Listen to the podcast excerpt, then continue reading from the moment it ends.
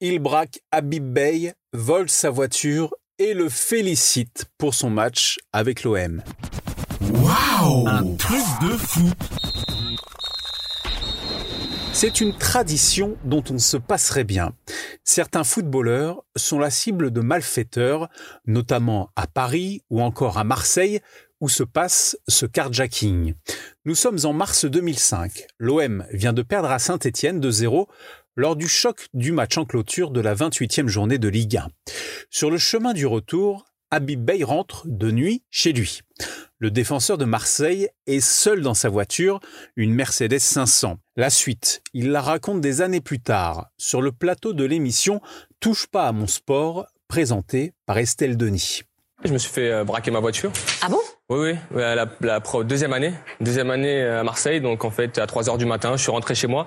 Ils avaient mis gentiment les poubelles sur la route, bien sûr pour m'arrêter. Donc j'ai voulu reculer, j'ai vu une autre voiture arriver euh, derrière moi. Donc je suis sorti de, de, la mienne, et là j'ai vu un charmant jeune homme qui, à 3 heures du matin, m'a demandé de lui donner mes clés ce que j'ai fait. Enfin, j'ai voulu lui donner mes clés. Et en fin de compte, comme je les trouvais pas, parce qu'à 3 heures du matin, se faire braquer, vous êtes un petit peu en stress, hein, euh, donc euh, forcément. donc j'ai voulu lui donner ma sacoche parce que c'était les... une petite carte pour démarrer. Il m'a dit non, non, prends ton temps, on a tout le temps. Cherche la clé, on veut juste mais la il était pas armé. Euh, si, si, il était armé, si, ah bien sûr. Ah, bah, sinon, je, sinon, je le donne pas. Enfin, quoi que. mais non, non, si, si, il était armé. Et puis, c'est vrai que donc je lui ai donné la clé. Et puis après, j'avais mon téléphone, donc il a retiré la, la carte SIM de mon téléphone. Pour faire quoi? Bah, Parce qu'il m'a dit, il faut que tu nous laisses le temps de partir avant de téléphoner. euh, donc, ouais.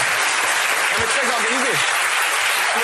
Très organisé et il a, il a, il a pas oublié de me dire que j'avais été très très bon ce soir-là. Une mésaventure qui n'empêche pas Big Bay de rester à Marseille jusqu'en 2007 et de devenir capitaine de cette équipe. Waouh Un truc de fou ta dose d'anecdotes sur le football. Pense à t'abonner à mettre 5 étoiles à mon podcast. Rendez-vous aussi sur Facebook, Twitter, Instagram et un truc de foot.fr.